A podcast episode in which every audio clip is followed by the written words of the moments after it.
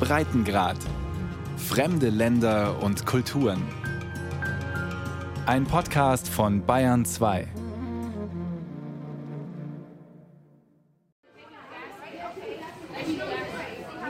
Burgers or pizza. Na, da stimmt ja das Klischee. Amerikaner essen vor allem jede Form von Fastfood. My favorite food would be a medium well done ribeye steak. Klar, Fleisch, Steaks, große Steaks. Uh, no, it, we've always at Christmas and Thanksgiving have had a uh, turkey and, like he said, ham. Und natürlich die traditionellen Gerichte zu Weihnachten und Thanksgiving. Truthahn oder gebackener Schinken. Das alles ist amerikanische Küche. Wenn das auf dem Tisch steht, so schien es lange Zeit, ist man in Amerika angekommen. So we take food from other countries and we make it American. Das sei eigentlich Amerika. Internationale Gerichte amerikanisiert. Aber was heißt das? That's beef. So, eating in America is the activity that surrounds the blending process. Beim Essen mischt sich Amerika, sagt Joe Podrell. Er steht am aus Ziegelsteinen gebauten Räucherofen seines Barbecue-Restaurants in Albuquerque in New Mexico und holt große Fleischstücke heraus. Mr. Podrells Barbecue liegt ein bisschen am Stadtrand, aber hier fährt man hin, um Brisket zu essen. Die stundenlang im Rauch gegarte Ochsenbrust oder langsam gegrillte Hähnchen und Putenschenkel. Pulled Pork, Schweinefleisch, das auf der Gabel zerfällt. It's much more than meat and potatoes. It's people. It's an occasion. It's a kindred experience. It's a social phenomenon. Barbecue ist viel mehr als Fleisch und Kartoffeln. Es sind die Menschen. Es ist der Anlass. Eine Erfahrung von Zusammenhalt. Ein soziales Phänomen. Barbecue? Das ist mehr als nur den Grill rausholen. Barbecue löst in uns archaische Gefühle aus. Das Feuer als Zentrum der Gemeinschaft und Quelle des Überlebens. Und nichts steht so sehr für amerikanische Küche wie Barbecue. Barbecue, we can't talk about without mentioning the black, the African American connection to that and contributions to it, which also going back even further to the Caribbean. Cheryl Alter Jameson, Kochbuchautorin aus Santa Fe. Ohne den Beitrag afroamerikanischer und karibischer Traditionen sei Barbecue nicht vorstellbar. Sie beschreibt in ihren Büchern und Kochshows die Vielfalt amerikanischer Gerichte und kulinarischer Traditionen. Burger und Pizza, Fertiggerichte und Fastfood stehen für das Klischee von dem, was Amerikaner essen. Es gibt sie, natürlich, als ein Phänomen amerikanischen Lebens. Viel ausgeprägter und umwerfend lecker aber ist die wirkliche amerikanische Küche. Sie ist eine einzigartige Mischung aus Gemüsen, Fleisch, Meerestieren, Gewürzen und Aromen, die das sich ständig verändernde Ergebnis ist. Wenn Menschen aus unterschiedlichen Kulturen zusammenkommen, zusammenleben und zusammen essen. A big trend uh, to emphasize on fusion, Die Fusion passiert nicht nur, sagen wir, zwischen Thai und Vietnamesisch, sondern Thai und Französisch, Vietnamesisch und Französisch oder Italienisch und Mexikanisch. Italian and Mexican. Beschreibt Jana Batalova vom Amerikanischen Institut für Einwanderungspolitik das Phänomen. Viele Einwanderungsländer, auch Deutschland, bieten eine schier unübersehbare Vielfalt an internationaler Küche. Türkische, chinesische, italienische, spanische, griechische Restaurants gehören selbstverständlich zum Alltag.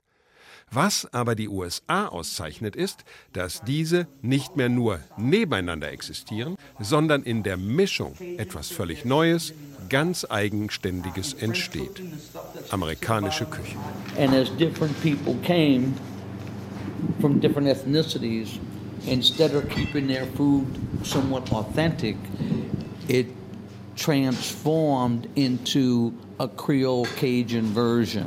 Verschiedene Menschen unterschiedlicher Ethnien kamen hierher. Statt ihr Essen authentisch zu halten, haben sie es in eine kreolische, eine Cajun-Version verändert. Erzählt Koch Ricardo Fredericks aus New Orleans, wo wahrscheinlich die erste eigenständige Küche Amerikas entstand.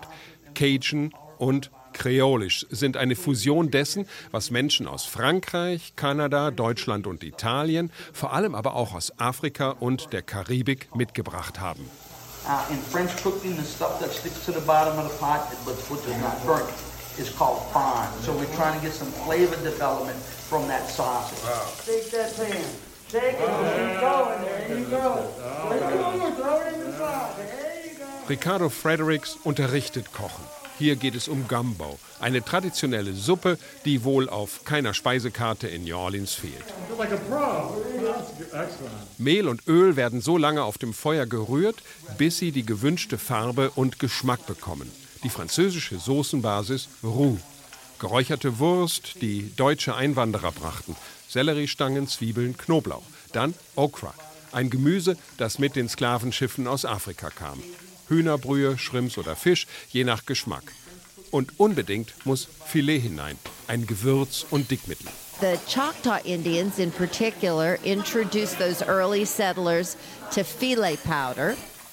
Die Choctaw Indians haben die frühen Siedler mit Filetpuder bekannt gemacht, sagt Kochbuchautorin Poppy Tucker. Das stammt vom Sassafrasbaum, einem Lorbeergewächs in Nordamerika. Und nichts bleibt, wie es ist. In den 1970er und 80er Jahren kommen tausende vietnamesische Einwanderer nach Louisiana. Das Leben dort erinnert an Vietnam, das schwülheiße Klima und das Meer. Unter den Fischern sind ebenso viele Vietnamesen wie unter den Köchen der Region. Sie zum Beispiel haben in nur wenigen Jahrzehnten den Geschmack der Mehrheitsgesellschaft verändert. One of the things he was successful at is making great versions, but healthier. You know, uh, less fats, less salt. Sie waren erfolgreich darin, großartige, gesündere Versionen der traditionellen Gerichte zu schaffen, mit weniger Fett und weniger Salz. Das Verschmelzen in der Küche hat vor allem mit Identität zu tun. Was heißt es, Amerikaner zu sein, sich zu integrieren, sich einzubringen und eben mit der neuen Heimat zu verschmelzen? Im Essen spiegelt sich dieser Prozess, spiegeln sich auch die Konflikte, die dadurch entstehen. Der Konflikt zwischen den Generationen bei Einwanderern hat viel mit Essen zu tun, so wie es mit der Sprache zu tun hat, die die Kinder sprechen wollen und ihre Eltern nicht.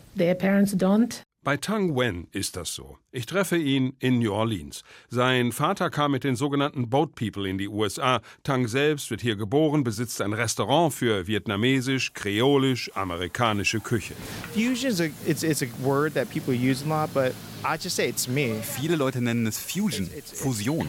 Ich sage lieber, das bin ich. Das ist, wie ich erzogen wurde. Das ist meine Kultur, denn ich bin vietnamesischer Amerikaner. Hier geboren, hier aufgewachsen. Das beschreibt, wer ich als Person bin. So I say it just describes who I am as a person. Und das kocht er in seinem Restaurant. I've been doing a lot of smoked meats, a lot of Texas style barbecue. So we incorporate the um, the smoked brisket. I put it into the pho. Ich nutze oft geräuchertes Fleisch, Barbecue texanischer Art. Ich lege dann die geräucherte Ochsenbrust in Pho. Also die traditionelle vietnamesische Nudelsuppe. Oder mexikanische und italienische Gerichte, die bereits zum amerikanischen Mainstream geworden sind, bekommen einen asiatischen Touch. Mit solchen Gerichten ist er sehr erfolgreich bei Amerikanern jeglicher Herkunft. Essen, so sagt Jana Batalova, ist für viele Immigranten der Weg in ihre neue Gesellschaft. Ein Restaurant oder einen Lebensmittelladen zu eröffnen, sei für sie der Weg zu Arbeit und Einkommen. Opening a restaurant, opening a grocery store, that uh, is a very, very common experience for, for the first generation immigrants. Da komme man mit schlechten Sprachkenntnissen zurecht und benötige keine spezielle Ausbildung. Mit dem Geschmack der Kunden verändere sich das Angebot, werde amerikanischer und das übertrage sich auf zu Hause. And then with time, they, you know, they share with friends, they start talking, they will bring it, um, they will cook maybe at home. And so it kind of slowly starts spreading. Very nice. Okay, so the, the main, it's very simple. Okra, tomatoes, Ein altes Steinhaus aus der Zeit der Revolution. An der Frontseite hängt ein gusseiserner Topf über dem offenen Feuer. Am Holztisch sitzt Michael Twitty und schneidet Zutaten. Zwiebeln, Tomaten, Hühnerfleisch und wieder Okra. Ihm geht es um das kulinarische Gedächtnis über Generationen hinweg. Er hat den Einfluss der afrikanischen Sklaven auf die heutige US-amerikanische Küche erforscht. Vieles von dem, was heute in afroamerikanischen Familien gekocht wird, hat auch 400 Jahre nach dem Beginn der Sklaverei noch seine Wurzeln in Westafrika. Typische afroamerikanische Küche gilt noch immer als Soul Food, Essen für die Seele, kräftige Eintöpfe vor allem. There is definitely Ja, so sagt er, es gibt eine schwarze Küche, die die Menschen entlang des atlantischen Beckens verbindet. Und gleichzeitig haben sich im Schmelztiegel Amerika die Geschmäcker im Laufe der Jahrhunderte angeglichen. So we have Ethiopian African American households. We have Afro-European households. We have African American households in Japan. So we have all these mixtures of all these different people who are mixing up recipes and ideas about food. Wir haben äthiopisch-afroamerikanische und afroeuropäische Familien oder afrojapanisch. All diese verschiedenen Menschen bringen ihre Rezepte und Ideen über Essen zusammen. Was die Afroamerikaner angeht, so Michael Twitty, war und ist ihr Einfluss auf das, was heute als amerikanisch gilt, enorm und oft übersehen. In den Haushalten der Sklavenhalter waren es fast ausschließlich Sklaven, die für die Familien kochten. So they're making their own decisions about what is going to be part of their own culinary culture. Sie treffen ihre eigenen Entscheidungen, was hier zur kulinarischen also Tradition wird. Sie nehmen zum Beispiel Pfeffer, wo die Engländer es nicht taten. Sie nehmen Gerichte der Native Americans und fügen etwas hinzu, Auberginen zum Beispiel oder Okra. Taking Native American dishes and adding some things from their own eggplant, which is called guinea squash. And okra, other things. Louisiana mit der Stadt New Orleans lebt von der Sklaverei und die aus Afrika entführten Menschen bringen nicht nur ihre Arbeitskraft, sondern sehr viel Wissen, sehr viele Fähigkeiten und Sie bringen Reis mit. 1718, the French found Louisiana. 1718 gründen die Franzosen Louisiana. Sie kommen und sagen, lass uns ein neues Frankreich bauen. 1719 betteln sie, dass ihnen Afrikaner mit Reis und Wissen über Reis gebracht werden. By 1719, they're begging for Africans to be brought with rice, knowledge of rice and with rice. Über Jahrzehnte ist Reis eines der wichtigsten Exportgüter, neben Tabak und Baumwolle. Die Europäer, die sich in den Kolonien damit versuchten, hatten aber meist keinerlei Erfahrung. They would make money, they would have sustenance, and they would have people who would know how to create in a subtropical environment the way they did not. Sie verdienen Geld, sie haben Leute, die wissen, wie man in einem subtropischen Umfeld anbaut, ein Wissen, das sie nicht besitzen. Mit dem Ende des Bürgerkrieges und damit der Sklavenbefreiung kommt ein dramatischer Wandel und eine Diskussion unter Afroamerikanern, die noch über 100 Jahre anhält. Back when, when, when civil rights first happened, we had a question as a people do we want to remain in these kitchens? Als die Bürgerrechtsbewegung entsteht, hatten wir als Volk eine Frage an uns selbst. Wollen wir in diesen Küchen bleiben?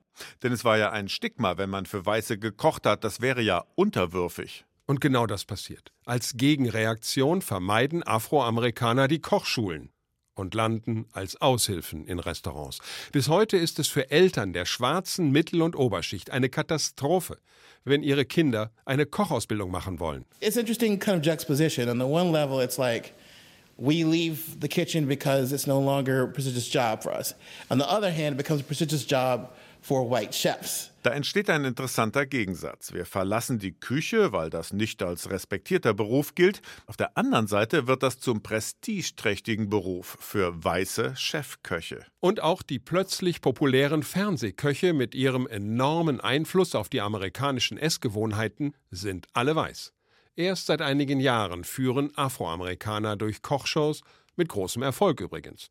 Zurück nach Louisiana. Hier im Süden der USA entsteht auch die Tradition des Barbecue. Auch da sind es die Afroamerikaner, die alte Techniken aus Afrika und die der Indianer weiterentwickeln. Es sind nicht die Edelstücke der Tiere, die sie durch Rauch und langes, langsames Garen zu wunderbaren Fleischerlebnissen veredeln, nicht die Filets und Rückenstücke. Es sind die zähen und weniger begehrten Teile der Tiere, die Barbecue entstehen lassen. And then, yeah, Africans brought it into the American Southeast and then it moved, you know, kind of westward from there. Afrikaner brachten es in den amerikanischen Südosten und von dort breitete es sich nach Westen aus. Kochbuchautorin Cheryl Alter Jameson.